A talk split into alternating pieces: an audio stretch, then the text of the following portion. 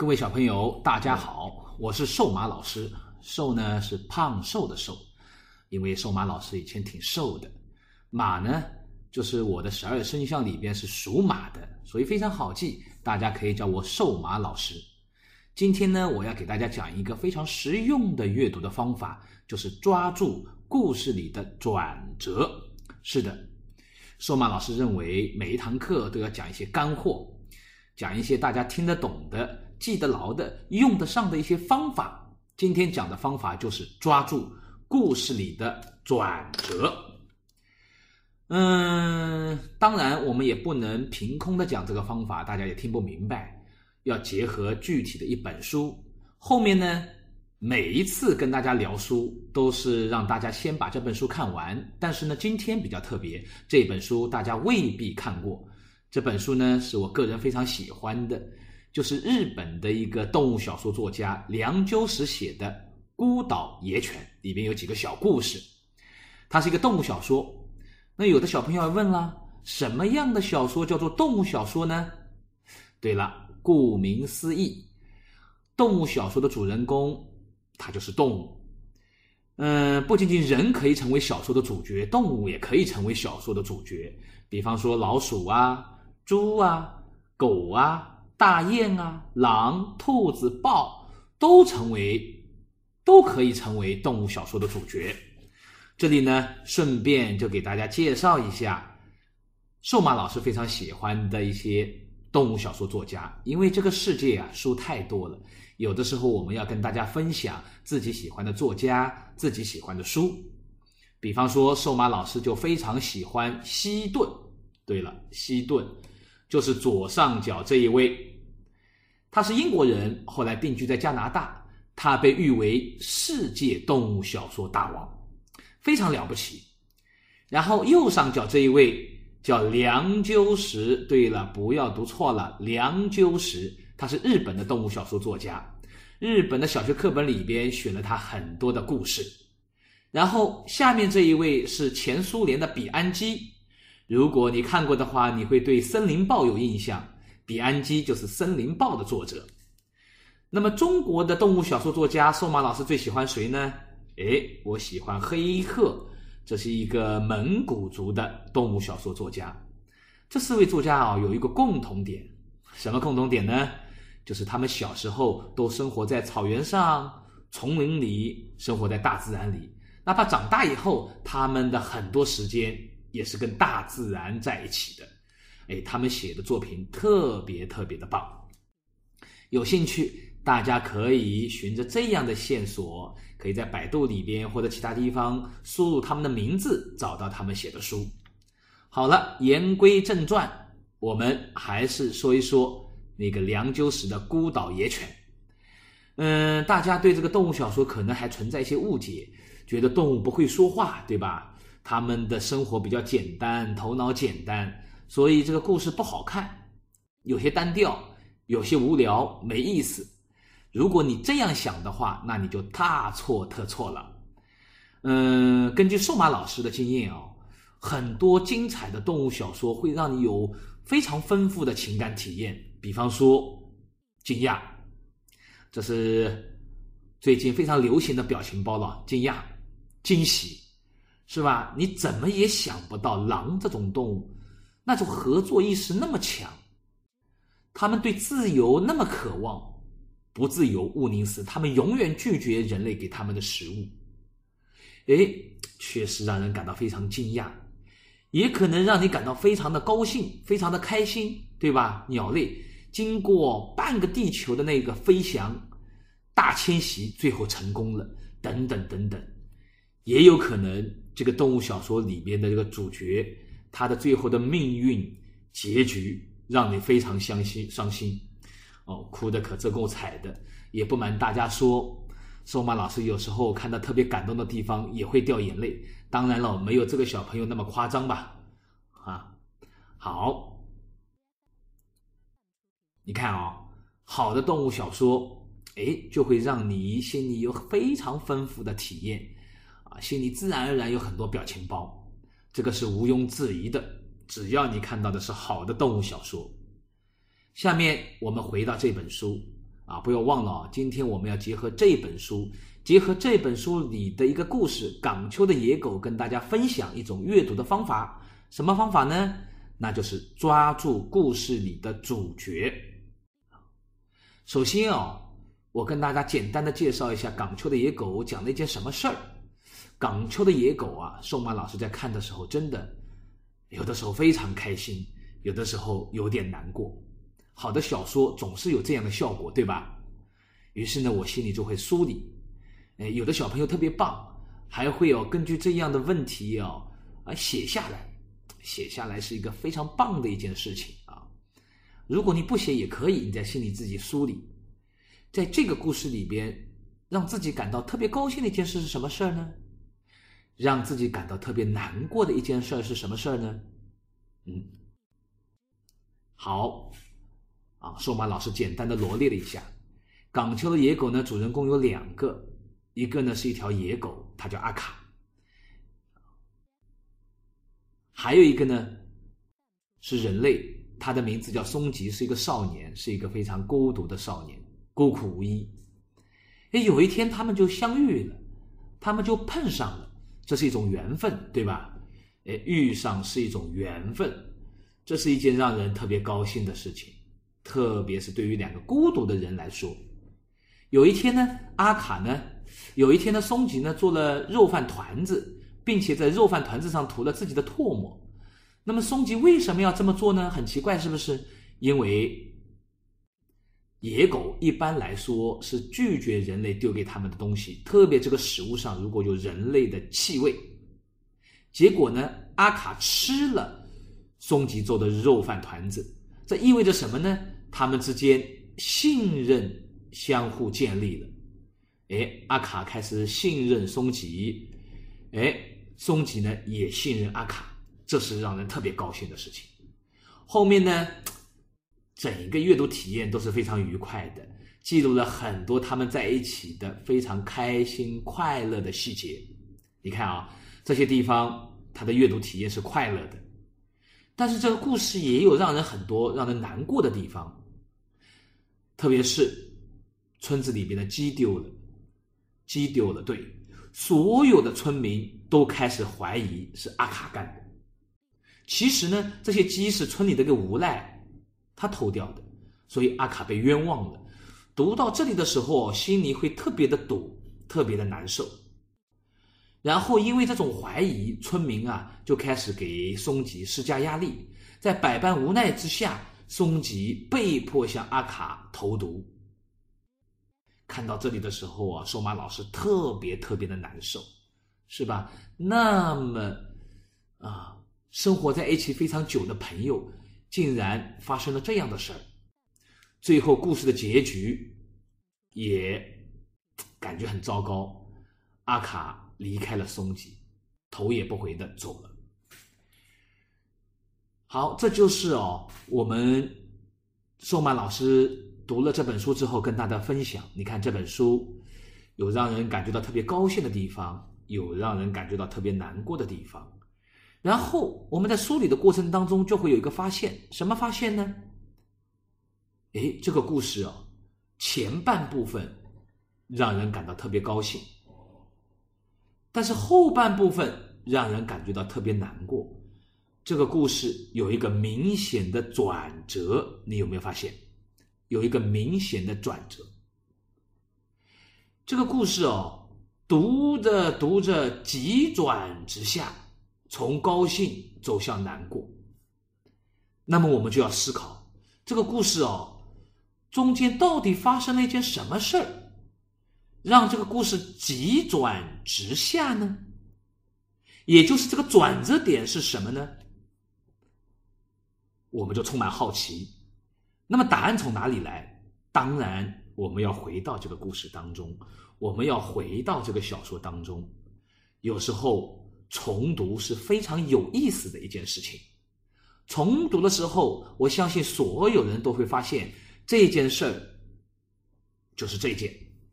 村子里的一个无赖偷了鸡，村民们都认为是阿卡干的。在这件事之前，阿卡跟松吉幸福的、开心的生活在一起。在这件事之后，发生了一系列事情，让我们感觉到非常难过、伤心。那我们找到这件事，我们又可以进一步的思考了：如果各位小朋友没有发生这件事，那这个故事是不是永远开心下去了呢？就像很多童话一样，主人公永远幸福的生活在一起了呢？还是哪怕这件事情没有发生，他依然要走向这样的悲剧？答案是什么呢？所以围绕转折点的思考是非常有意思的。这个时候，我们还可以做一件更有意思的事情，就是来一场辩论。当然了，小朋友认为辩论是要很多人参与的。我们在电视里看到过辩论赛，要有正方，要有反方，对不对？我们一个人怎么辩论呢？一个人也可以辩论嘛。我们也可以一会儿当正方。一会儿当反方，左手和右手相互自己搏斗，你不觉得这是很好玩的一件事儿吗？对吧？好，我们一会儿呢，就是为正方来辩护。如果没有这个无赖，没有发生这件事，松吉和阿卡会永远生活幸福的生活在一起。一会儿呢，我们自己又做反方。如果没有这个无赖，松吉和阿卡最终还是会分开。好，这是一场真正的辩论哦。我们开始。你看哦，如果我们自己当正方，我们认为他们永远生活在一起，那么理由是什么？你的理由从哪里来？你的理由当然还是从小说中来，从故事中来。哎，有的小朋友就认为，如果没有出现这件事情，就没有人逼着松吉向阿卡投毒，那么他们就会永远幸福的生活在一起。这样说有没有道理？当然有道理，是吧？我们有的人啊，非常幸福，一辈子都没有碰上什么艰难困苦坎坷，生活的顺顺利利，幸福了一辈子，存在吧？存在，啊，这是一个理由。也有的人呢是这样的理由，啊，比方说第二条，如果不出现这样的事情，松井和阿卡之间就会越来越信任、依赖，日久生情，对吧？他们的感情越来越坚固，越来越牢固，就没有人可以拆散他们，哪怕经历再多的误解、误会、怀疑、重伤。好，你重读了这个故事之后，可能还会找到第三条理由、第四条理由。慢慢的，我们自己都被自己说服了。如果没有发生这样的事情，他们还是会生活在一起的。好，我们正方当完了，我们马上转一转，当反方。现在啊，我们拼命啊，要维护这样的观点了。如果没有无赖，松吉和阿卡最终会分开。理由从哪里来？当然也是从小说中来，从故事中来。我们再重新读了这个故事后，发现，哎，真的有可能会分开的。哦，比方说第一个理由死亡，有一个小朋友就是这样说的。哎，狗和人的寿命是有限啊，他们死了。那就意味着分离啊，生离死别嘛。啊，有个小朋友讲这样的理由的时候，其他小朋友都笑了，因为有一点诡辩的意思。因为大家知道，我们讨论这个话题主要是讨论生离，而不是讨论死别，对吧？好，也有小朋友找出其他的理由啊，比方说他的关键词是第二条，对自由的渴望。哎，在短时间里边，他们两人生活在一起，非常开心。但是时间长了呢？难道阿卡不会想念他的丛林，不会想念他的朋友，对自由就没有渴望吗？再比方说，有的人认为阿卡野性难寻，什么意思？什么意思？就是哦，这个小说里边的很多细节就透露出一些啊线索。当其他村民欺负阿卡的时候，怀疑阿卡的时候，阿卡也会哦生气。也会咆哮，也有他野性的一面。这种野性终有一天要会显现出来的，有道理吗？也有道理。更有小朋友提出了非常深刻的见解，真知灼见啊！他们的关键词是村民的成见，什么成见？就是无论发生什么，只要村里发生不好的事情，他们的第一怀疑对象是谁？是这条野狗，是阿卡。所以，哪怕没有发生这件事情，其他的事情，他们最终还是会怀疑到阿卡身上来。也有可能其他小朋友发没发现了其他的理由。所以哦，这就是左手和右手的相互的一个，是吧？搏斗是。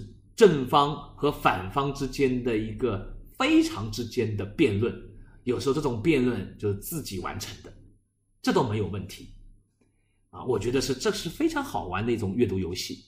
你说这种辩论对我们读懂这个故事、读懂这一篇小说到底有没有帮助呢？当然是有帮助的。当瘦马老师自己在心里进行这样辩论的时候，我发现哦，这个故事哦经得起慢慢读，真的。我读到很多地方都忍不住要停下来。各位小朋友，我们很多时候读小说太快了，读完就把书合上了，就永远不会再翻开了，就不太会停下来，慢慢的琢磨琢磨，仔细的体会体会。哎，我们不太会停下来。如果我们按照前面抓住转折点来进行思考。